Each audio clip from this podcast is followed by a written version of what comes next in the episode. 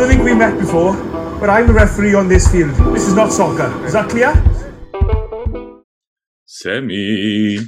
Hallo Timo. Hallo Sammy. Also nach, hallo, also nachdem du dich gerade hier für unseren äh, Einstieg erstmal tontechnisch eingegroovt hast, äh, hier die Tonleiter von, äh, von, von, unten nach oben durchgesungen hast. Äh, Na klar. Man muss ja, muss ja warm machen. Oh, als Sportler, Sammy, muss doch wissen, dass man sich warm macht und das macht man in der Stimme sowohl als auch mit der Muschle auf dem Sportplatz. Also mit dem Muschle, ich hätte, oh, das hättet ihr hören müssen, das war ach, Engelsgesang gerade hier. Na klar. Erstmal die Frage, Sammy, wie geht's dir?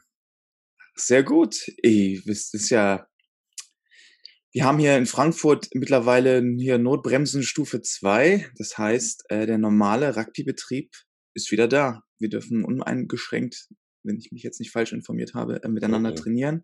Also auch ohne äh, Kaderstatus. Und das ist nicht mal was Positives für die gesamte Rugby-Community hier in Hessen. Also beziehungsweise in den Landkreisen, wo die Inzidenz seit 14 Tagen unter 100 ist oder irgendwie hm. so. Wenn man ja, da durchblickt. Wir haben, wir haben tatsächlich auch äh, gestern gestern auch wieder mit äh, nämlich voller Stärke. Wir sind ja noch hier äh, relativ hoch. Äh, dank unserer fleischverarbeitenden Industrie haben wir ja trotzdem immer noch eine sehr hohe Inzidenz im Kreis Gütersloh. Äh, aber wir sind unter 100, wir dürfen was machen. Äh, wir sind jetzt, glaube ich, auch zwei Tage unter 50, glaube ich, jetzt gewesen. Aber Sammy, mir geht's auch gut. Danke der Nachfrage. Das, das wäre meine nächste Frage gewesen, Timo. Sehr ja, gut. Ich sehe, sehe auch, dass das, die Sonne wieder bei dir scheint. Das kann ja nur gut sein da in, in, in dem griescremigen NRW. Also ich, ich weiß jetzt nicht, was du da genau scheinen siehst. Vielleicht sind das die grauen Wolken, die angeleuchtet werden von der Sonne, aber so viel Sonnenschein ist das nicht, was hier, was in Ostwestfalen äh, dann passiert. Nehme, dann nehme ich alles zurück. Ist, ist nee, nicht, aber nicht wie, im, wie im Süden bei euch. Ja, da ist auch ein bisschen griescremig. Also, also, also, du wirst jetzt aber richtig von der Sonne geküsst, so wie ich das richtig sehe. Ja, die Wolken, die sind schön am Leuchten. Nee, aber es ist super hier. Also das Training macht Spaß. Wir haben ein bisschen Gewitter gehabt die letzten Tage. Gewitter? Gewitter. Ist, das ist viel Gewitter. passiert? ja, aber sonst ist doch viel passiert. Ich meine, wir haben ja letzte Woche eine doch relativ interessante Folge hochgeladen. Ja. Ähm, die für sehr um, viel äh, Tumult vielleicht sogar nochmal gesorgt hat. Ja, kann man sagen. Ja, ich meine, wir haben ja, ja, so ein paar Sachen aufgewühlt aus, ach, das ist ja schon Jahre her quasi. Das ist ja, naja, verjährt ja. ist es nicht, aber wir haben ja nochmal wieder ein sehr kontroverses Thema hochgeholt, um so aus, ganz wichtig aus unserer Perspektive, aus unserem Empfinden so ein bisschen zu, ähm, zu berichten. Und da kam unglaublich viel Feedback von euch. Ja, extrem viel. Also ich glaube, äh, die ganzen Nachrichten, die wir bekommen haben, auch interessant. Also ich fand super interessant, von wem wir alles äh, Nachrichten bekommen haben oder Informationen zugespielt bekommen haben, von denen ich das eigentlich fast gar nicht äh, erwartet hätte. Ähm, aber ich glaube, wir können an der Stelle mal festhalten, dass es jetzt auch nicht darum geht, also wir wollen weder Leute hier anklagen, noch wollen wir hier Leute äh, sich reinwaschen lassen ähm, mit Informationsdropping und Alibi-Suche.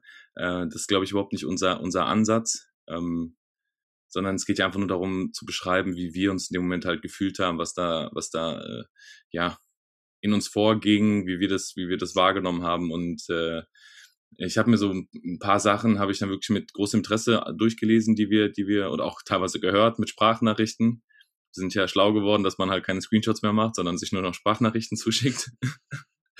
ähm, ja, wollen wir, dann, wollen wir da ein bisschen drauf eingehen auf so ein paar Sachen, Sammy, oder wollen wir es einfach äh, links liegen Ich denke, wir können schon so auf so zwei, drei Sachen vielleicht eingehen und auch nochmal, ich meine, wir waren ja, man hat ja gemerkt, dass dieses, dieses Thema Wild Rugby Academy ja doch etwas umfangreicher ist und man das in so einer Stunde gar nicht alles besprechen kann. Und vielleicht, ähm, ja nicht nur vielleicht, immer heute können wir vielleicht nochmal so zwei, drei Sachen auf, ähm, aufgreifen, wie das überhaupt funktioniert hat, wie wir überhaupt in dieses System reingekommen sind, dass wir uns so von, von vom letzten Stand, wo wir aufgehört haben, das war ja jetzt hier WM-Qualifikation nicht geschafft und dann mal so ein bisschen runterbrechen, wie das ja. überhaupt funktioniert hat, was so die Idee war, was vielleicht gut lief, was nicht so gut lief.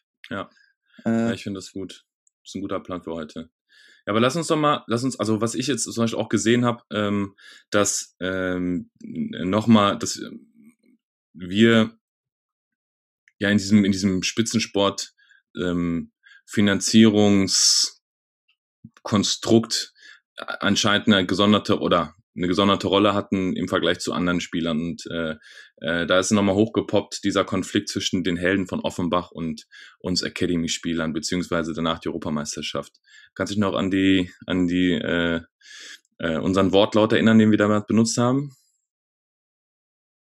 Tatsächlich nicht. Was ja, aber wir haben noch gesagt, wir haben noch gesagt, dass es, dass es halt nicht darum ging, ähm, äh, dass wir da irgendwie dem DAV an sich schaden wollten, sondern dass wir ja, halt ja. uns Gehör verschaffen wollten, weil wir mit den äh, mit der Perspektive oder der nicht vorhandenen Perspektive äh, nicht einverstanden waren. Und da gab es ja auch zum Beispiel mal eine Pressekonferenz von von äh, äh, Poppy und Sean, glaube ich, als unsere beiden Kapitäne, die dann halt mhm. halt das in, auch in der Pressekonferenz gesagt haben, nach dem USA-Spiel war das, glaube ich. Ja, ja stimmt, äh, in Wiesbaden. Genau, in Wiesbaden haben sie doch, glaube ich, auch gesagt, dass es nicht darum geht, ähm, irgendwem Schaden zukommen zu wollen, sondern dass wir uns einfach Gehör verschaffen wollten. Und dass es darum halt geht, dass wir äh, nicht nur für uns selber eine Perspektive schaffen, sondern auch halt für die für das Programm danach, also für die Generation danach ja auch Struktur schaffen, weil vor allem für die Generation danach, vor allem für die, für die Jugendlichen, ja, weil da haben wir ja jetzt gesehen, dass es ein bisschen dass so ein kleiner Umbruch passiert ist und so, also das, was wir so befürchtet haben, doch leider ist Realität geworden. Äh, ja, doch, also das, unsere schlimmsten Befürchtungen, ja, ja, doch, ja, wie du sagst, äh, schon auf eine gewisse Art und Weise äh, Realität geworden sind. Was natürlich super schade ist, wenn man jetzt natürlich eine Menge Arbeit aufholen muss, um diese Kluft irgendwie zu begradigen. Jetzt kam natürlich noch die Pandemie dazu, die ist nicht ja. sehr produktiv, also die hilft bei diesem Lösungsproblem nicht unbedingt. Und das macht die ganze Aufgabe natürlich noch schwieriger. Ja. Ähm, ja, vor allem, weil wir ja, also um die Sieben, über den Siebener-Bereich mache ich mir ja wenig Sorgen. Also der ist ja, der ist ja gefördert, der war, da ist eine Perspektive da, es gibt vom DOSB genug Strukturen und von Olympiastützpunkten genug Strukturen, um talentierte Spieler ja aufzufangen und zu fördern, Internatsstrukturen, äh, Schulstrukturen, wie auch immer alles. Und, und das gibt's aber eigentlich für unseren klassischen 15er-Bereich gab's das ja nie. Und ich glaube, das war so die, äh, oder ja, das war die Idee, äh, warum wir gesagt haben, so hey, die Wild Rugby Akademie will sich genau darum kümmern, U20-Programm auf die Beine stellen, U15, U16-Programm, 15er Rugby unterstützen, Frauen Rugby unterstützen. Ich glaube, die Schiedsrichter sollten, glaube ich, sogar auch irgendwie mit involviert werden. Ähm, ich glaube, da gab es überall Pläne und, und äh, ja, äh, ich weiß nicht, ob es schlecht kommuniziert wurde damals von der WAA, aber das war ja eigentlich die, die äh, ja, dieses ultimative Grund, Ziel, der, ja, auch der, der Grund auch für diese ganze, diese ganze Aufruhr, die wir da erzeugt haben oder erzeugen wollten. Ja. Und dann halt, wie gesagt, dieses, dieses Thema, dass wir dann halt, dass es halt auch schlecht rübergekommen ist oder dass es halt dann auch schlecht kommuniziert wurde, von wem auch immer, ähm, ob es auch bewusst vielleicht in eine andere Richtung gedrängt wurde, äh, um uns da schlecht darstellen zu lassen. Keine Ahnung, wer als spekulativ jetzt. Ähm, aber was ich halt auch dann nochmal fies fand, dass dann halt auch Spieler, die halt vielleicht nicht unbedingt in Deutschland, deutschen Herkunft, deutsche Herkunft hatten, äh, dass dann noch so eine Verbundenheitsfrage gestellt wurde, ob sie jetzt überhaupt, also dass sie ja teilweise das gefordert wurde, sie dürfen nie wieder mit dem deutschen Adler auf der Brust spielen und sowas, obwohl sie seit keine Ahnung wie vielen Jahren schon in Deutschland dann leben oder Familie ja. haben oder das fand ich schon, ja, das, das, sind so viele Punkte, die mir dann am Nachhinein nochmal aufge eingefallen sind, äh, mit den ganzen Schichten, die da und die da mithängen, die, die, äh, die nicht schön ja, sind da kann man natürlich auch so eine, so eine Parallele dazu, zu dem Thema allgemein Kommunikation führen. Ich meine, wir reden vor allem im Rugby immer darauf, das fängt schon in der U8 an. Ja, was ist super ja. wichtig? Kommunikation, Kommunikation. Kommunikation. ähm, ja, aber dann mal wirklich im Detail gucken, was ist denn eigentlich gute Kommunikation? Ne? Was ist denn, ja. was ist schlechte Kommunikation? Und ich denke mal, das Thema Wild war ein Beispiel für sehr schlechte Kommunikation. Ne? Wurde immer Fall. aneinander vorbeigeredet oder man hat das Gefühl gehabt, dass aneinander vorbeigeredet wird oder das, was vielleicht so ein bisschen Feuer aus dem Öl hätte nehmen können, jetzt auch in Bezug auf ähm, Fans. Feuer aus dem Öl? Ja, ja, ja. Äh, wow, Sorry. ich habe es ja selber gemerkt, es hat nicht so viel Sinn ergeben. Meinst du, das hätte ein bisschen, das hätte ein bisschen die lodernden Flammen gelöscht. genau, da, ja, ja. Nee, also es hätte, es hätte, es hätte das Feuer aus dem Öl genommen und dann? ja, um so ein bisschen äh, das Ganze nicht so ähm, ähm, entflammen zu lassen, wie es dann mhm. am Ende natürlich war. Und ich, also da hat man die, diese Parallelen. Ich, das merkt man jetzt auch im, wie gesagt, wenn man jetzt die Parallelen zum Jugendrack bezieht, das heißt immer Kommunikation, dann fragst du nachher, was heißt denn das? Ja, ich muss rufen, ich muss rufen, aber was genau? Also da, da dieses spezifische, dieses, diese Kommunikation, dass ich eigentlich mit möglichst wenig präzisen Worten das rüberbringen kann, was ich rüberbringen möchte. Also, Ja. und das ist, glaube ich, auch so ein Skill, der, da, da müssen wir uns alle doch irgendwie verbessern. Ich meine Kommunikation. auf jeden Fall. Timo, du weißt das, meine Kommunikation ist auch nicht Klar. die beste. Also auf dem Platz vielleicht eher besser als im Privatleben. Ja, da will ich ja jetzt aber auch kein äh, Feuer ins Öl gießen. Also. ja, stimmt schon, stimmt schon. Es ist eh, glaube ich, ein, ein schwieriges Thema, weil da echt viele Welten, also Breitensport auf Leistungssport trifft. Äh, auch das ist ja auch so ein bisschen das, was äh, vom Wild ja immer gefordert wurde, Professionalität. Ich glaube, da geht's halt genau diese Businessstrukturen auch, ähm, äh, dass klare Hierarchien aufgebaut sind, die klar miteinander kommunizieren, klare Kommunikationswege, ein bisschen wie bei der, wie der Armee vielleicht bei der Bundeswehr, dass es dann wirklich eine klare Kommunikationsstrecke gibt, von oben nach unten durch, jeder weiß Bescheid. Ähm, und ich glaube, das war auch so ein, so ein Riesenbrennpunkt, warum halt auch viele das Konstrukt Wild nicht verstanden haben, beziehungsweise verstanden ist falsch, äh, weil sie außen vor gelassen wurden. Ja, es, nachvollziehbar, es, ja. es, also ich meine, wir hatten öfter mal so, das heißt öfter, ich glaube ein, zwei Mal so ein, so ein, also Zukunftsgespräch, wo uns dann auf einer Timeline aufgezeigt wurde, wo denn die Reise hingehen soll. Und ich glaube, sowas, das, das wussten die Leute ja gar nicht. Also das, Nee. Aber das ist auch Das- wieder, das ist ja schön, dass wir Spieler, eigentlich müssten wir Spieler das gar nicht wissen, aber das ist, wurde halt uns gesagt. Äh, aber eigentlich wäre das ja genau so ein Ding, was man eigentlich auf so einem DRT eigentlich präsentieren müsste. Oder ähm, ja, was dann vielleicht auch in so einer, was weiß ich, äh, es gibt ja diese neuen sozialen Medien, ob man da irgendwie jetzt irgendwie, keine Ahnung, auf, auf Social Media da was, was, was dementsprechend verbreitet, aber Mhm. da waren wir nicht schlecht. Und ich glaube auch, dass ein großer Punkt dabei war, dass unsere äh, Leute, die bei der Academy ähm, das Sagen hatten, ähm, auch nicht wirklich Ahnung hatten vom deutschen Sportgeschehen. Also äh, äh, wenn ich jetzt äh, Robert Moore seit Jahrzehnten nicht mehr in Deutschland aktiv, hat immer in, im, im Ausland gespielt, kann sich wahrscheinlich im französischen Rugby besser aus als, als jeder andere in Deutschland. Ähm, und genauso auch dann Kobus, der dann halt aus Südafrika kommt, ähm, vielleicht auch überfordert war mit der Sportlandschaft Deutschland. Die ist ja schon sehr kompliziert mit den Vereinen und Verbänden, Vereinsrecht, wer, welche Hoheitsgebiete da greifen, wie die Finanzierung ist, wie Fördermittel funktionieren. Das ist ja auch nicht einfach. So. Und ähm, dann hat man halt zwei solche Leute da, die der deutschen, also Kobus der deutschen Sprache erstmal nicht so mächtig war und der andere, der halt jetzt seit Zehnten nicht mehr in Deutschland unterwegs war und sich da auch eigentlich nie im Vereinswesen aus, äh, ähm, ausgebreitet hatte, sagt man, kann man sagen. Wow, richtig, sind wir richtig äh, verbal hier auf der Höhe, Sammy, wir beide. Sie Ja, du weißt, was ich in meine. Kaffee gemischt hier. Ja, ist, ich hätte mal lieber die Hafermilch nehmen sollen. Oh, sehr gut. Ui. Ja, aber vielleicht war das wirklich eines der, der größten Probleme, dass halt da auch so viel Kritik gekommen ist und äh, ähm, es war ja nicht schlecht, dass da passiert ist, aber es wurde einfach nicht kommuniziert. Und ich glaube, es hat sich ein bisschen verändert. Ich weiß gar nicht, ob die Leute den Namen überhaupt kennen, als Christopher äh, weg in, in, ins Boot gestiegen ist. Äh, der ist ja äh, mit Robert Moore, hat er ja, glaube ich, die Geschäftsführerposition bekleidet. Ähm, und der ist ja sogar, jetzt lass mich lügen, hat bei der Deutsch, deutschen Olympiakomitee. Irgendwas, äh, irgendwas mit Olympia war, ich weiß aber Ja, nicht genau ja. was. Ja. Also auf jeden Fall ein, ein sehr, sehr guter Mann, äh, hat auch, also Sportmanagement, ähm, ich guck mal gerade, ob ich, ob ich ihn bei LinkedIn finde. Äh, dann, Ja, ich kann ja kurz übernehmen, solange du jetzt äh, guckst. Ja, genau, der, der, der, der Christopher war ja dann quasi die, die, die, diese Position, die du ja gerade beschrieben hast, äh, die hat er dann bekleidet. Also jemand, der ähm, über das Sportgeschehen in Deutschland Bescheid weiß, um, um, um zu schauen, wie man sich dann äh, dort aufstellen kann. Und ich glaube, der hat dem Ganzen vielleicht etwas zu spät, äh, aber nochmal so, so, eine, so, eine, so eine frische und nochmal eine größere Perspektive gegeben.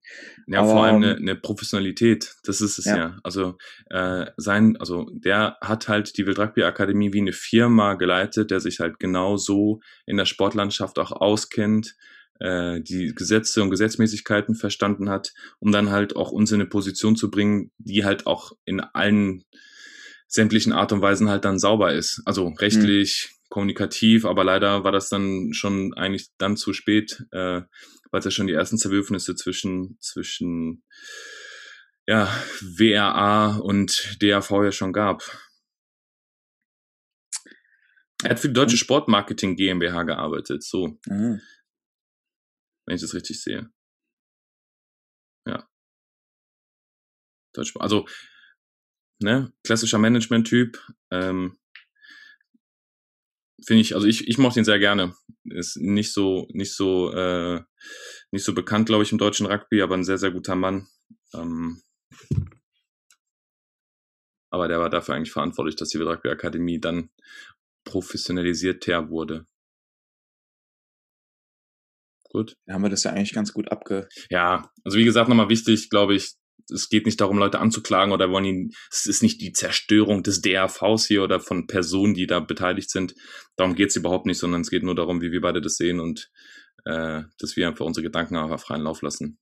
Man kann es ja auch positiv sehen. Ich meine, wir sind jetzt in der Lage, miteinander zu reden. Wir äh, bekleiden jetzt auch äh, arbeitstechnisch eine Stelle, wo wir quasi das nachholen können, wollen, Ja. möchten, was, ähm, was wir damals, ja, was wir befürchtet haben, dass es so weit kommt. Aber jetzt können wir quasi versuchen, selber unser, unseren Input zu geben, damit wir da äh, entgegenarbeiten. Und ich denke mal, das Unsere ist eine eigene Aufgabe. kleine Rugby-Akademie gründen, Sammy.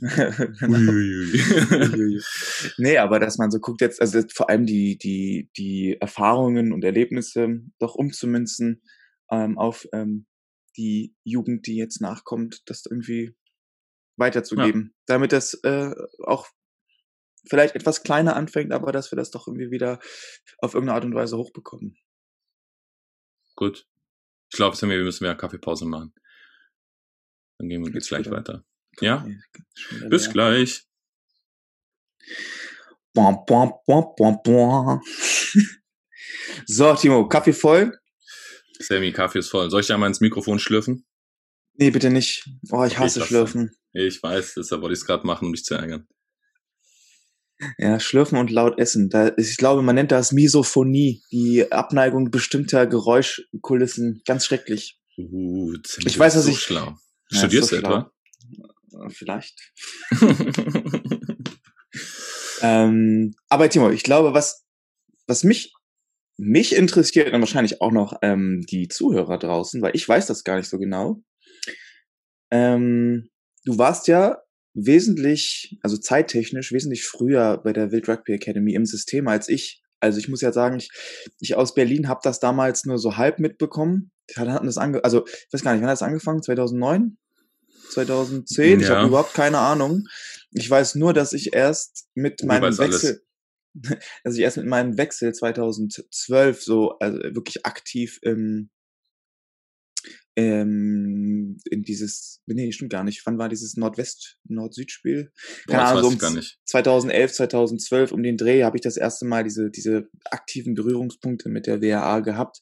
Aber ähm, erzähl mal, Timo, wie bist du da reingerutscht? Und ich habe, ich habe, da gab es Geschichten, wo ihr ins Ausland gefahren seid für Monate. Also da muss ich sagen, ich bin wirklich nicht, also ich war, ich, ich mag es nicht, dass man auf irgendwas neidisch ist. Ähm, Aber ich muss sagen, das war etwas, wo ich gesagt habe, hey, das würde ich auch gern machen. Durfte ich leider nie, da war ich nie, nie auf der Landkarte, aber hat sich nach einer coolen, nach einem coolen Erlebnis angehört. Da bin ich mal gespannt, was du äh, uns, mir dazu zu sagen hast.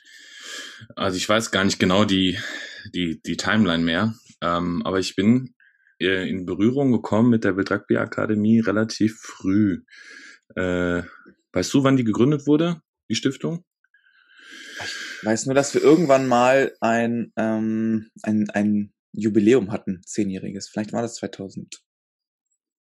Also ich bin, also ich bin der Meinung, dass ich mit der Wild Rugby Akademie schon zu tun hatte. Da habe ich noch Jugend, in der Jugend gespielt in, in Wiedenbrück. Es müsste, glaube ich, aber so in dem U18, im U18-Zeitalter sein. Ich bin ja damals mit 18 nach Frankfurt gezogen.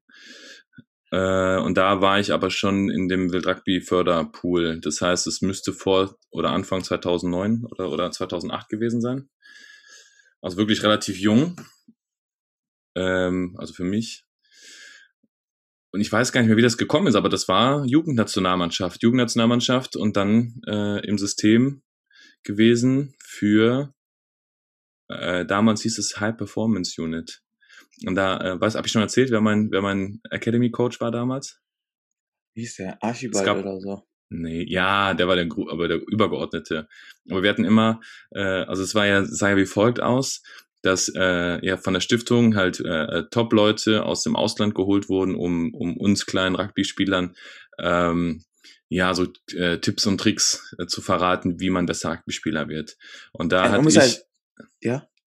Ich, man, muss- man muss ja nur sagen, also erstmal noch einfügen, dass ich glaube, die Wild Rugby Academy damals zu heute ja eigentlich zwei komplett verschiedene, also zu dem Komplett. Punkt, als es zwei komplett verschiedene Schuhe waren. Also ich Ja. denke mal, das war echt ganz interessant, wie das überhaupt damals ähm, vonstatten ging. Ich glaube, da willst du gerade hinaus. Erzähl mal. Ja, das, also damals war es ja wirklich so, dass halt die Academy gesagt hat, wir holen Top-Leute aus dem Ausland, äh, um halt eben unser Rugby-Nachwuchs hier weiter zu, weiter zu fördern, zu bilden. Und äh, ähm, ja, da gab es halt einen ähm, Head, Head, Head Coach. Das war der Murray Archibald, Australier. Ähm, und dann darunter halt verschiedene Spieler, die dann halt äh, eine Trainerrolle oder eine Mentoren-Trainerrolle übernommen haben für dann Jugendliche. Und mein äh, Mentor-Trainer war Sammy Sean Armstrong. Sean Armstrong. Oh. Ich kenne den, ich also Sean, Sean und ich haben äh, zu tun, seitdem ich ja 17, 18 bin. Also wirklich mein halbes Leben kenne ich den schon. Und der war ja, der ist ja nicht viel älter als wir, der ist ja fünf, sechs Jahre älter nur als wir. Hm. Also gar nicht jetzt, äh, es ist ne, so 15 Jahre Unterschied. Aber es war cool, es war halt einer, mit dem man lachen konnte und dann mit seiner australischen Art, das war schon, also ist schon auch schon gut angekommen bei uns. Äh, es sind, also für mich persönlich, jetzt, äh, jetzt hoffentlich nicht, kommt das jetzt so schleimig rüber, aber äh, für mich persönlich auch immer ein riesengroßes Vorbild gewesen. Also sportlich als auch äh, äh, als Person, als Mensch, äh, Also da dir natürlich du warst knapp dahinter, Sammy. Ja, Ja, ist in aber, Ordnung. äh, also wenn, wenn, wenn Sean vor mir steht, habe ich damit überhaupt kein Problem, Timo. Also wenn Sean sagt springen, dann frage ich nicht warum, sondern nur wie hoch. Ja, ohne Witz. äh, jetzt aber genug Lob, Lobhudelei. Äh, genau, mit 17, 18 in die, in die Stiftung oder in diese High Performance Unit damit aufgenommen worden. Und ähm, das ist so ein bisschen parallel immer gelaufen zu National Jugendnationalmannschaften. Ähm, und ich bin dann äh, aus dem, es gab ja damals U16, U18 Nationalmannschaft und dann ähm, bin ich ja 18 geworden, also wäre ich ja theoretisch aus dem Jugendbereich, der J-Bereich rausgefallen und da wollte die Rugby Akademie damals eine U19 oder U20 äh, Förderung oder oder Pool generieren, damit halt äh, der Schritt zwischen Jugend und Herrenbereich halt nicht zu groß wird und dann auch halt weiter in dem in der Altersgruppe was äh, was passiert. Ähm, und da sind wir und das war glaube ich einer der ersten großen Dinger, die ich mit der mit Rugby Akademie gemacht habe. Da sind wir nach Südafrika äh, geschickt worden und zwar zu der Sharks Academy. Ähm, Lecker Mann. lecker, lecker Butt. ähm, viele, oder ich glaube, äh, Marcel Coetzee ist äh, auch der äh, ähm, Sharks Academy gewesen, aber da muss ein Unterschied sein, weil er hat immer gesagt, er findet, er fand es immer äh, doof, dass man äh, äh, ihn als Sharks Academy Spieler ähm, bezeichnet hat, weil er auch, also er war quasi für die Sharks hat er gespielt. Also wenn man es im Fußball vergleichen würde, äh, das gibt halt FC Bayern München und es gibt die Bayern München Akademie. Und wenn du halt die Bayern München Akademie äh, besuchen willst, kannst du dich da quasi einkaufen und dann halt dann da deinen Sport machen. Ähm, und die, äh, und wenn du halt aber gut genug bist, wirst du halt bei Bayern München gefördert, weißt du? Also das ist, äh, Mhm. es ist nicht unabhängig voneinander, aber es ist nicht so, äh, es hängt halt nicht so zusammen, so eng zusammen, wie, äh, wie es immer dargestellt wurde. Ja, und dann Wild Rugby Akademie nach Südafrika und dann war ich zwei Monate in Südafrika und habe dann da quasi trainiert. Und die hatten, glaube ich, noch so ein Overseas Camp, wenn ich mich richtig erinnere. Das war dann halt immer so, alle talentierten Spieler aus Europa sind dann, was hatten wir, Waliser, Franzosen, Italiener, waren immer Spieler dann da, die äh, mit uns dann da trainiert haben. Und dann hatten wir äh, quasi, hatte ich meine ersten Profi-Erfahrungen gemacht mit zweimal am Tag Training und äh, oder dreimal am Tag Training sogar. Ja. Und Südafrika kennenlernen. Das ist schon verrückt. Ja, Und ich denke mal, das, ja. Wurde waren- das bezahlt oder musstet ihr euch da irgendwie äh, mit beteiligen dran? Wir mussten uns mitbeteiligen. Also ich habe, äh, ja, aber ich, ich glaube, wir reden von 300 Euro oder sowas. Für zwei Monate 300 Euro. Wow. Also das ist, ist es wirklich. Äh, Da kannst du ja nicht mal einen Flug mit bezahlen. Ja, ich wollte gerade sagen, also der Flug, der Flug war, wurde gestellt, äh, äh, die Trainingsmöglichkeiten wurden gestellt. Wir haben bei einer Gastfamilie übernachtet. Ich glaube, da gingen die 300 Euro hin. Mhm. Äh, dass wir, wir waren halt eine Gruppe von acht Jungs, acht, neun Jungs. es ist ein bisschen rotiert immer, weil äh, manche mussten dann früher, manche später. Ich musste ja noch zur Schule. Eigentlich habe ich mein Abitur ja in Frankfurt Da war ja gemacht, noch das heißt, was. Ne, ich muss noch, ich muss ja noch zur Schule, deshalb konnte ich ja nicht so lange bleiben wie manche andere. Ich glaube, manche andere sind ein halbes Jahr geblieben. Ähm, ja, und dann hat man da äh, Profi-Rugby kennengelernt auf, auf Top-Niveau. Und es war cool. Und du hast halt, äh, was, wer, wen hatten wir dabei gehabt? Wir hatten welche vom RK03 Berlin, ähm, wen hatten wir noch? Hannover, äh, Heidelberg, Handschussheim, ich aus Wiedenbrück, RGH waren welche dabei. Äh, also echt äh, durch die Bank weg. Alles, was jugendlich ist und gut ist, wurde hingeschickt. Ja, voll gut. Ja, Ich meine, da kann man vielleicht auch irgendwie, ich meine, wie man jetzt auch nochmal zurück auf diese kontroverse Zahl 20 Millionen Euro Fördergelder zurückgeht. Äh, ja, geht. ja, das sind ja zum Beispiel, also das sind ja diese 20 Millionen oder was das war, das ist ja über den Zeitraum, für die es die Academy gab. Äh, genau. Ja, und wenn dann, dann jetzt hört, dass solche Sachen auch bezahlt worden sind und dann später auch so ein Kader hattest von 30, 40 Leuten, da ist so das Geld mal ganz schnell weg. Ja, vom, äh, wenn, man jetzt, wenn ich dann auch noch drauf eingehe, das ist ja, das ist ja progressiv gestiegen. Also es war ja nicht das, äh, ähm, keine Ahnung, 20 Millionen von oder jedes, alle jede zehn Jahre zwei Millionen, ach, jedes Jahr zwei Millionen Euro verballert wurden, sondern es ist ja progressiv gestiegen. Natürlich war am Ende, ähm, ich glaube, als wir ganze unsere European Tour gespielt haben, ähm, oder unser Bilbao Challenge Cup Ding, äh, ich glaube, das war nochmal, um dieses Programm im Laufen zu halten mit dem ganzen Staff und den Reisen und den Kosten von Trainer und Spielern und so. Ich glaube, da haben wir uns, glaube ich, im letzten Jahr, lass mich lügen, waren das zwei Millionen, die das gekostet hat, das letzte Jahr? Ich weiß es nicht, aber hört sich nach einer Menge Geld an, auf jeden Fall. Ja, aber überleg mal, 40, 50 Leute, ein ja Jahr klar, lang also, also ich meine, also die absolute Zahl ist groß, aber wenn man das natürlich dann runterrechnet, dann äh, bleibt nicht mehr viel übrig. Wenn man die viel übrig. Fahrten, die Flüge, Jetzt muss alles mal 40 nehmen. So, ne, ein Flug nach, keine Ahnung, wo sind wir hingeflogen? Ein Flug nach Russland. Kostet, was weiß ich, 300, 400 Geld. Euro. Ja, aber das Ja. dann halt mal 40. Ja. Ja, plötzlich hast du schon mal eine andere Zahl da. hm. Ja. Ja, es soll ja auch gar nicht jetzt darum gehen. Ähm, Nee.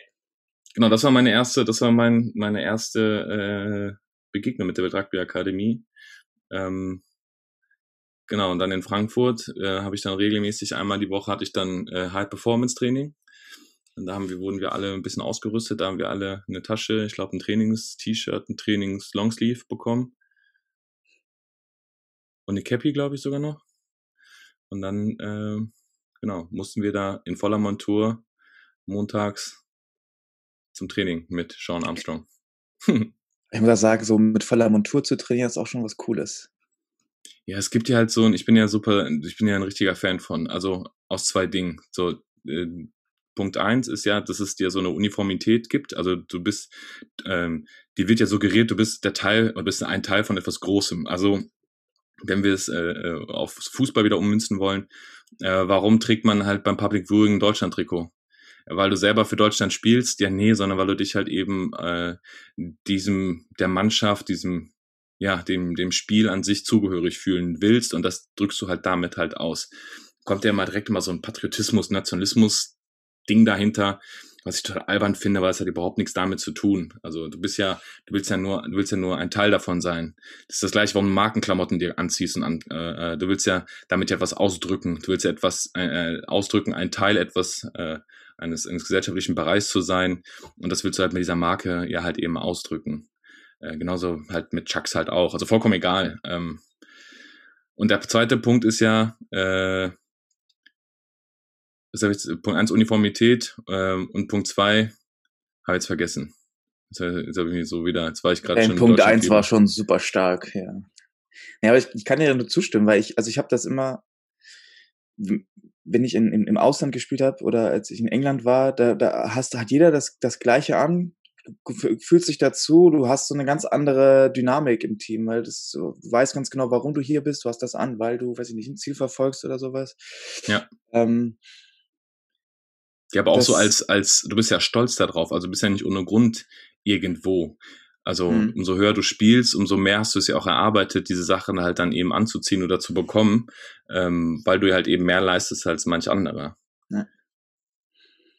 Ja, und äh, genau, Punkt zwei war halt diese Marketing, diese Marketing-Sache, ne, dass du halt dann eben noch äh, äh, Werbe, nicht Werbefläche ist doof, aber dass du halt eben, äh, du hast halt ein Produkt, was du halt darstellst. Ne, also zum Beispiel jetzt äh, bei uns ist die Landesauswahl, äh, da bist du ja eigentlich ein, ein, ein Produkt, wenn man es jetzt mal so versucht, so neoliberale Wirtschaftsoptimierung hier.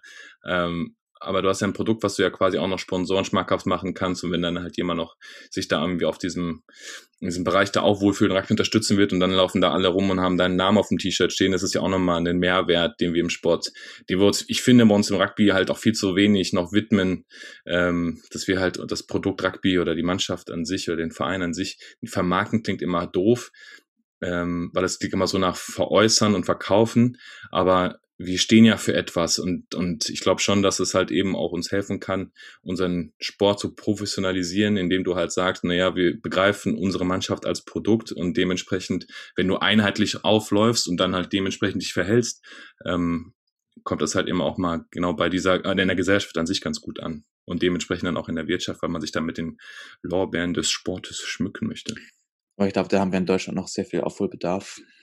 Ja, ja, wenn man überlegt, wir haben ja ja so richtig, also es gibt natürlich Mannschaften mit vielen Sponsoren auf dem Trikot, aber so richtig das zu vermarkten, ich glaube, dieses Social Media zu verstehen, ich glaube, da sind wir gerade da dabei, das irgendwie ein bisschen umzumünzen. Ich meine, wir hatten ja auch schon das Thema, dass wir auch wieder, wir müssen gucken, dass wir die Spieler irgendwie online sehen können, dass wir da irgendwie was machen können. Ich glaube, wenn das alles angeht, dann, dann kriegt man das auch alles einfacher hin. Ich glaube auch. Hey Sammy, ich gucke mal gerade in die Kaffeetasse äh, ich muss ja mal voll machen, dann musst du mir erzählen, wann du deine ersten Wild, deine ersten Wildberührungen hattest. Boah, da muss ich mal ganz tief in der Schublade rumkrabbeln, ob ich, diese, ob ich, dieses, ob ich dieses Dokument finde, weiß ich nicht. Ich mal gucken. Hast du jetzt Zeit, um äh, beim Kaffee machen nachzudenken. So, Sammy, Kaffee voll? Ich hatte keine Zeit. Ich hab, war ganz tief unten in der Schublade. Warte, ich hol kurz dieses Dokument hoch. Hast, hast gekramt? Hast gekramt? Ich hab's gekramt. Ich hab's, ich hab's, glaube ich, gefunden. Ich hoffe, es ist, ist noch nicht verbrannt. Ist es nicht verbrannt? Ich sehe da so ein paar, ich sehe, sehe so ein paar Brandflecken. Kann es sein? also wenn ich irgendwas vergesse, dann äh, wird es in meinem äh, Wohnungsbrand ähm, mit abhanden gekommen sein. Wohnungsbrand von Sammy Like, wer es noch kennt. äh, ja, was Sammy, jetzt habe ich erzählt von meiner Rugby Akademie Erstberührung und jetzt, äh, jetzt bist du dran. Also ich war ja mit ja 17, 18 müsste ich glaube ich da meine ersten grünen Erfahrungen gemacht haben und jetzt jetzt bist du dran. Wann war es bei dir soweit? So bei mir. Ich, ähm, wir, wir alle wissen, äh, bin ich manchmal nicht mehr so in der Lage, mich an alles dran zu erinnern. Aber ähm, ich weiß gerade nicht, ob meine doch, also ich, ich erinnere mich an ein, ein Spiel. Ich habe, ich glaube, in 18 angefangen für die erste Bundesligamannschaft von Berliner Rugby Club zu spielen. Hab dann da die erste Saison gespielt und da habe ich auch nur mitbekommen, dass es die, dass es die Academy gibt und dass es da Leute gibt wie wie dich, die dann ins Ausland fahren, um äh, um, um da zu trainieren. Ähm, ich, das hat mich äh, tatsächlich nicht, nicht tangiert. Ich wurde da ein bisschen außen vor gelassen, bis ich dann in meiner zweiten Saison ähm, nach einem Spiel Berliner Rugby Club gegen den Heidelberger Ruderclub in Berlin in der Jungfernheide äh, von dem damaligen Trainer Kobus Potkita angesprochen wurde. Ähm, der hatte mich wohl irgendwie auf dem Schirm, keine Ahnung wie. Ähm, Sammy, I saw you, you have uh, a grandiose Song gespielt. yeah, something like this. And uh, then he was asking me, uh, hat er mich gefragt, ob ich ähm, mir nicht vorstellen könnte, nach Heidelberg zu kommen, um dann auch dieses Konstrukt, weil er dann damals auch schon, ähm, ich glaube, der Co-Trainer der, der Nationalmannschaft war, ob ich da nicht nach Heidelberg im, im, im Rahmen der Wild Rugby Academy ähm, wechseln möchte. Und das war, glaube ich, so meine, meine erste ähm, aktive Erfahrung, beziehungsweise ich glaube, warum ich mich auch dafür, ähm, sag ich mal, be be spielerisch beworben habe, war unter anderem ein Spiel, was glaube ich vor allem einigen Siebener Nationalspielern noch in Erinnerung ist und ich denke dir nicht, weil du nicht dabei warst. Das war das Nord-Süd-Spiel, gesponsert von Capri-Sonne. Ja, wo ich nicht eingeladen. Da wurdest du nicht eingeladen. Nee, ich glaube, ich war, ich war, ich glaube, in der Zeit war ich, glaube ich, im Ausland. Das war da, ja, als ich in Toulon gerade war. Und das war von der von der WA ein, ein, ein Spiel, ein organisiertes Spiel, das, dass die besten Athleten aus dem Norden gegen die besten Athleten aus dem Süden antreten. Äh, als Vorspiel ähm, Deutschland gegen Belgien, glaube ich. Irgendwie sowas. Und ich glaube, das waren so die ersten Momente, wo man sich so ein bisschen in, in, in die Ränge gespielt hat, um, äh, um, um sich einen Namen zu machen.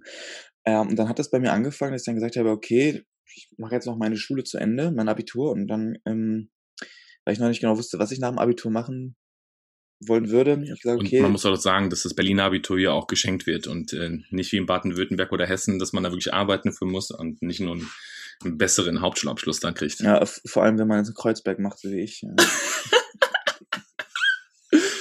Okay, Ironie wieder Ich war aus. auf der, auf der, auf der größten, auf der äh, größten Schule Europas. Auf dem Oberstufenzentrum Handel 1 in Kreuzberg. Tut, das tut mir leid. Sieht aus wie Hogwarts, die Schule. du bist Harry Potter oder was? oh, sorry. Hm. Ja, und, dann ähm, ging das dann los, dass ich äh, dann die, dieses Förderprogramm reingekommen bin. Aber ähm, ich glaube, da hat es schon so ein bisschen abgeschwappt mit diesen High-Performance-Units. Ich weiß nicht mehr ganz genau. Ich war dann in, bei, beim, beim HLK und da gab es dann, glaube ich, diese montags WRA slash DAV-Trainings. Und ich kann mich auch noch erinnern, dass ich angefangen habe, irgendwelche YouTube-Tutorials mit äh, Kobus Podkeeter zu machen für hm. ein besseres äh, Stehen im Gedränge ähm, habe ich, boah, ich habe die vor Wochen mal äh, gegoogelt, das sah ganz schrecklich aus. äh, Man merkt aber auch, dass wir uns auch krass weiterentwickelt haben. Also äh, der auch, wir, wir haben es ja schon mal angesprochen, so alte Videos und Spiele von uns, wie wir es gesehen haben, zu dem, was wir am Ende gespielt haben. Ähm, also das ist schon, das sind zwei verschiedene Welten. Äh.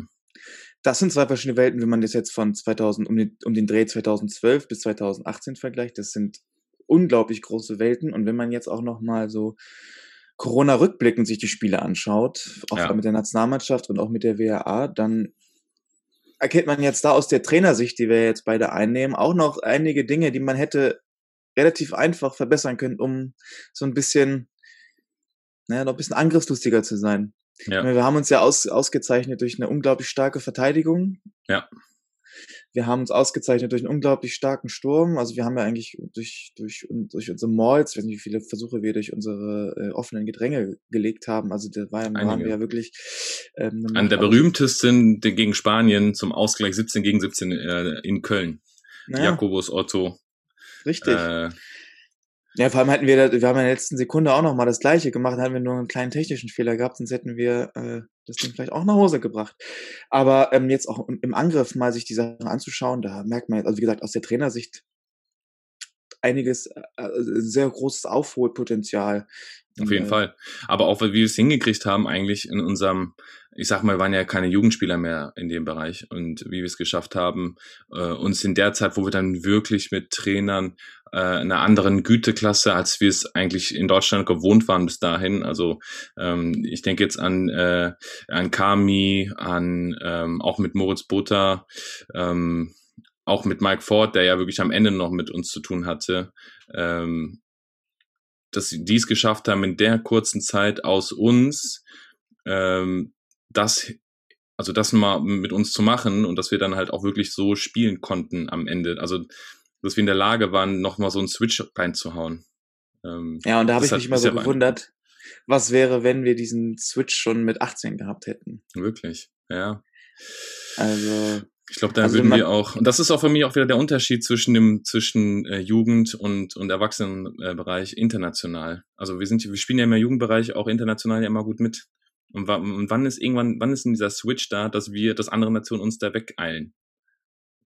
Also ich kann mir vorstellen, dass es dann doch so ab U16, U18, da kommt dieser große Switch, weil dann du als großer Junge oder als schneller, windiger Junge nicht mehr dein, dein Ego-Lauf äh, hin, hinlegen kannst, um dann ja. die, die Solo-Show zu machen, um einen Versuch zu legen. Weil wir, wir sehen, dass wir sehr, sehr gute Einzelspieler haben in Deutschland. Aber sobald es dann darum geht, dass wir, also vor allem im 15er-Bereich, dann als Mannschaft gegen Mannschaften spielen, die dann auch verteidigungstechnisch sehr gut aufgestellt sind und das nicht mehr reicht, einfach durchzulaufen, äh, dass wir dann äh, vor einem großen Fragezeichen stehen, wie wir dieses Problem lösen können. Und dieses, diese Lösung, die hat uns lange gefehlt. Und ich glaube, durch die Erfahrung von den letzten Jahren haben wir, glaube ich, einen Lösungsansatz mitbekommen, den Ja. wir jetzt auch schon früher an die Jugend weitergeben können. Auf jeden Fall. ich, aber ich glaube auch das Gefühl, dass so unsere Arbeit noch nicht so ganz verstanden wird. Durch manchmal, Ich glaube, ich glaube tatsächlich. Aber äh, das können wir gleich nochmal mal kurz besprechen, weil wir waren ja eigentlich beim Wildthema. ja, also genau. du bist ja eigentlich schon, du bist ja eigentlich schon dann eigentlich in den Bereich Erste Wild Rugby Akademie gestoßen, als äh, der Plan gefasst wurde von dem Jugendbereich. Also das war ja eigentlich die die erste Idee, dass man halt die Jugend so fördert, dass sie halt oben im Herrenbereich halt eben äh, äh, gut und vielleicht sogar besser mitspielen kann, als es äh, gegeben ist. Und dann wurde ja, Ja. der, der, die Strategie ja ein bisschen angepasst und zwar mit einem Leuchtturmprojekt Nationalmannschaft. Richtig, genau. Ich habe diesen die U19-Schritt habe ich übersprungen. Ja. Den, den, den habe ich äh, für mich selber irgendwie klar gemacht. Und dann kam dieses, ja, wie gesagt, wie gesagt, dieses Leuchtturmprojekt Nationalmannschaft, dass man versucht, irgendwie mit der Nationalmannschaft international erfolgreich zu werden, um natürlich dann so ein bisschen auf die Landkarte zu kommen. Und äh, das war dann dieser, An dieser Beginn, dass der Heidelberger Ruderclub angefangen hat, sich so die, die Talente in Deutschland zu suchen. Um dann Ja, es war ja die, der Zentralisierungsgedanke, das ist es ja. ja, Also das hätte ja, also dann, dann kann man vielleicht noch mit ein, zwei Mythen jetzt nochmal äh, auf, auf, äh, aufräumen, weil die Idee war ja, wie wir schon gesagt haben, Leuchtturmprojekt Nationalmannschaft, um halt eben Strahlkraft zu erreichen, dass auch Vereine, die jetzt nicht in der Rugby-Sphäre sich ähm, äh, um Heidelberg rumtummeln, äh, äh, etwas davon haben, ähm, zum Beispiel loszugehen und Sponsoren oder Werbung zu machen, indem man zeigt, ey, guck mal, das ist unsere Nationalmannschaft und die kommen im Fernsehen, die sind international unterwegs, die sind gut drauf, äh, dass halt auch der Verein in Kiel oder äh, in, keine Ahnung, wo noch Rugby gespielt wird, äh, in, in Rostock oder, oder was weiß ich, irgendwo in Sachsen, ähm, dass die jetzt nicht, also wirklich einen weiten Weg nach Heidelberg haben, dass die halt sagen können, hey, da ist was. Ähm, dann wurde ja immer auch das als Kritik gen genutzt, um zu sagen, na ja, aber die Nationalmannschaft, das ist ja eine Blase und das repräsentiert ja gar nicht die Bundesliga-Stärke. Ja, aber komm, darum ging's ja. Also was ist daran schlecht, äh, etwas heranzuziehen oder zu zeigen, damit man halt das als Werbefläche oder als, als, als Vorzeigeprodukt halt nutzen kann. Das gleiche Prinzip könnte man jetzt auch bei den Siebener ja auch anwenden. Man könnte ja sagen, na ja, die Siebener Nationalmannschaft, äh, ähm, das Wolfpack, das repräsentiert nicht die Siebener Liga. Naja, wir haben gar keine Siebener Liga, Punkt eins und Punkt zwei, das Niveau, was international gespielt wird mit der Nationalmannschaft, ist auch nicht das Niveau, was halt bei der Siebener Deutschen Meisterschaft gespielt wird. Ähm, also äh, da hat sich, glaube ich, auch der ein oder andere selber ein Ei gelegt, weil die Argumentation ist halt eben von vorne bis hinten nicht stichhaltig.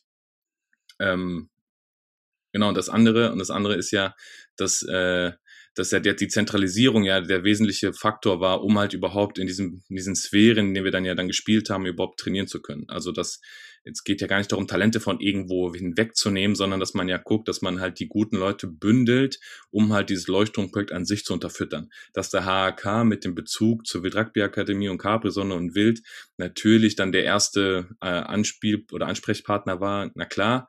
Wenn auch gleichzeitig der Trainer noch dann von der Nationalmannschaft Trainer vom HAK ist, dann macht's noch, ist es noch logischer.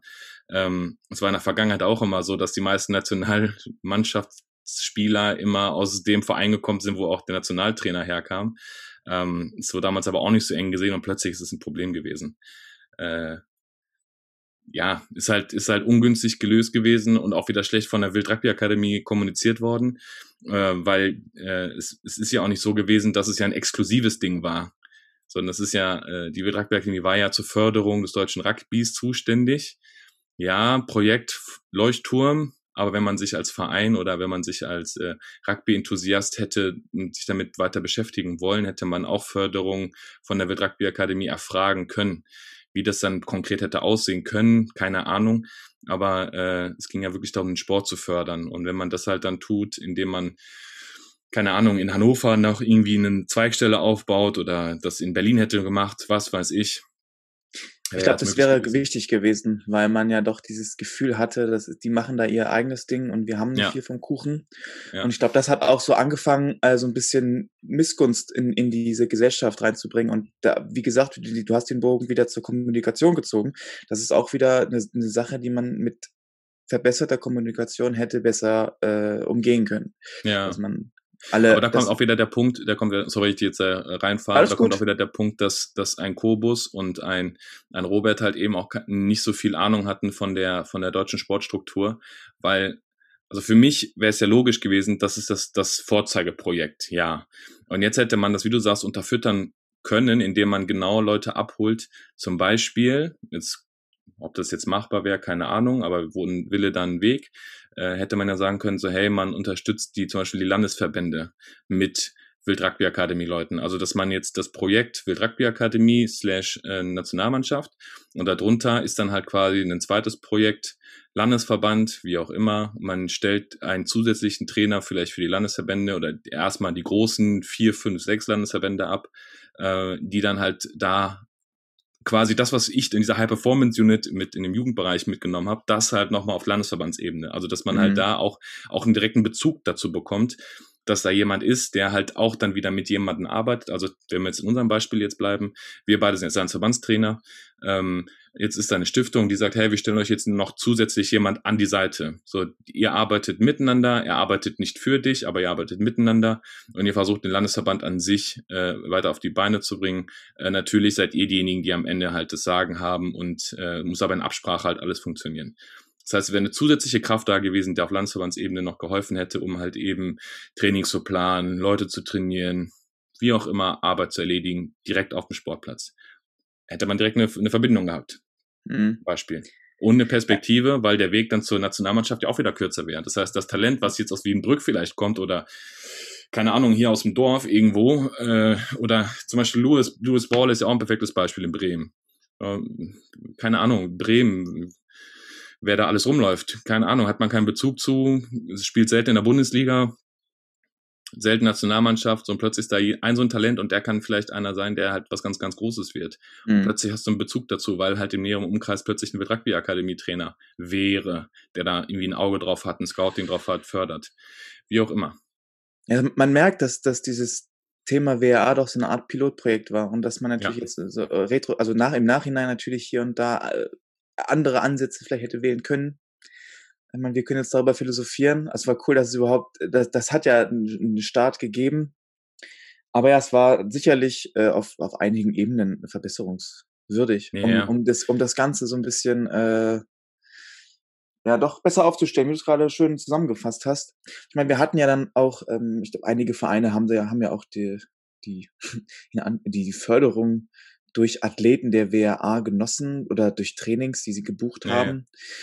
Ja. Ähm, sind ja mal Trainer durch die Gegend gefahren, ne? Und haben ja, also ich kann mich erinnern, dass ich, dass ich ja doch, also auch ganz Deutschland gesehen habe. Aber es war natürlich dann auch, man hat sich gezeigt, man, man wusste, wer wir sind, das war natürlich ganz cool, aber dann kann man sich natürlich auch wieder fragen, ähm, es hat Nachhaltigkeit, für, ne? Ja, es ist nicht nachhaltig. Da gehst du einmal hin, hast irgendein, bringst irgendwas mit, und dann war's das. Also da hätte, da war halt wenig Substanz, sage ich mal jetzt im Nachhinein. Also es hat war natürlich cool, dass man, dass man da war. Man hat sicherlich was gelernt, aber um das Ganze so ein bisschen nachhaltiger zu gestalten, hätte man sich, es wäre auch wieder mit mehr Arbeitsaufwand wahrscheinlich einhergegangen. Aber der, auch wieder da, wo ein Wille, da ein Weg, beziehungsweise man hätte aus den Erfahrungen, die man da gemacht hat, jetzt vielleicht auch jetzt jetzt sei, stellen wir uns vor, die Academy gäbe es noch, äh, hätte man das vielleicht erkennen können. Die Stiftung gibt's ja auch noch. Die, Stiftung, Stiftung ist ja an sich ja nicht, nicht aus dem, aus dem Leben. Ja. Also Herr Dr. Wild, wenn Sie das hören, stellen Sie sich mich ein. Wir, wir retten das deutsche Rugby, indem wir die Wild Rugby Akademie neu aufstellen. ja. Für die, die es nicht verstanden haben, es war ein Joke. Nee. oh, das ist mir zu viel Politik, ja. ja, ja nee, aber ähm, ja, wir, wir haben ja nämlich dann auch versucht, also auch in Heidelberg war ja dann auch ein ganz großes Projekt der WAA, so die, die Schulen ein bisschen mit, mit Rugby zu, zu füttern. Also wir waren ja regelmäßig in, in, in den Schulen und in der Umgebung, ja. um das so ein bisschen ranzubringen. Das war natürlich toll für, für den Rhein-Neckar-Kreis, aber äh, Hamburg-Harburg hatte nichts davon, sage ich mal, die Schulen. Ja, aber auch, aber das ist auch wieder so diese, diese Strategiesache. Ähm, also in einer Stadt wie Heidelberg, wo Rugby omnipräsent ist, macht es da wirklich Sinn, Schulrugby zu machen?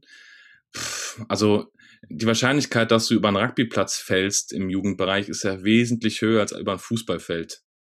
Also die, die in Heidelberg wohnen und sich da auskennen, die wissen, glaube ich, was ich meine. Äh, anders ist es jetzt, wie du sagst, in Hamburg-Harburg oder ist es hier, ähm, wo halt Fußball dominiert und hier ein Rugby-Goldstangen zu sehen, ist halt ein Weltwunder gefühlt. Mhm. Also hätte es nicht viel mehr Sinn gemacht, halt auch so Schulprojekte in anderen Bereichen zu machen. Also das, ne, so auch wieder, vielleicht gibt es ein drittes Projekt, dass man dann halt eben sagt, hey, es gibt einen Schulkoordinator, der dann halt genau dafür du, also dieses Get into Rugby mäßig irgendwie da miteinander kooperiert, um da halt in die Schulen zu gehen und da wirklich Leute vielleicht auch dann in Verbindung mit den Landesverbandstrainern oder mit dem abgestellten Wild-Rugby-Landesverbandsunterstützer äh, dann die Schulen irgendwie zu, zu stärken, um da eine Nachhaltigkeit reinzukriegen, dass man da die Vereine unterstützt. Keine Ahnung. Ist alles hochspekulativ, aber in Heidelberg hat es halt keinen Sinn gemacht für mich. Weil auch die Übertragungsrate vom Schulrugby in den Verein war eigentlich gegeben. Also, ja. Ja. hast sämtliche Flyer mitgegeben und da sind halt, ja, was weiß ich, also ich glaube nicht, dass da jetzt irgendwie äh, die große Anzahl von Kindern dann äh, zum Rugby kommt. Ja, stimmt, das ist dann doch etwas frag fragwürdig. Aber das war trotzdem, ich muss sagen, eine, eine, eine, recht, eine tolle Zeit. Also ich, mir hat die Arbeit mit den Kindern immer sehr viel Spaß gemacht. Also vor allem so im Grundschulbereich. Ja, da muss man, glaube ich, auch für gemacht sein. Also ich, ich weiß auch, dass viele da das äh, überhaupt nicht gut fanden. Äh, Gerade diejenigen, die vielleicht auch noch nicht so ganz äh, ja, verstanden haben, warum man das machen sollte. Okay. Äh, und vielleicht auch nicht so gut Deutsch gesprochen haben. ja. Naja. Ja. Ey, Sammy, äh, wir haben jetzt schon wieder eine Stunde auf der Uhr, glaube ich, ne? Ja, wir haben ja wieder über eine Menge philosophiert und geredet. Äh, ja. nochmal so einen kleinen Einblick gegeben, in was, wie, also. In unsere wilde Zeit, unsere wilde Zeit.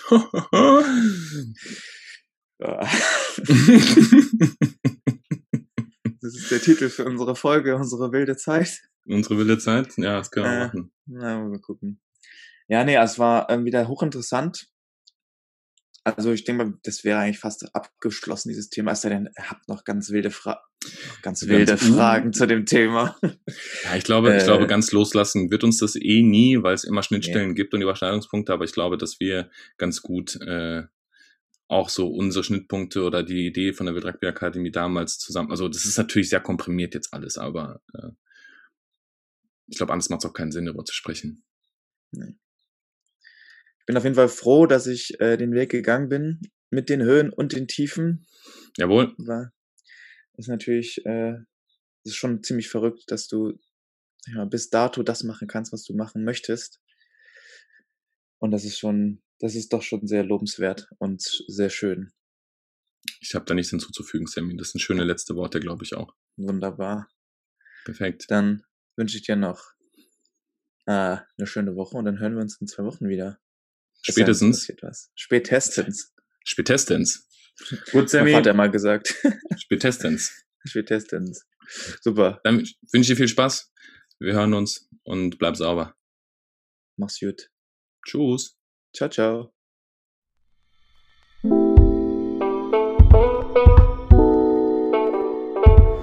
don't think we met before, but I'm the referee on this field. This is not soccer. Is that clear?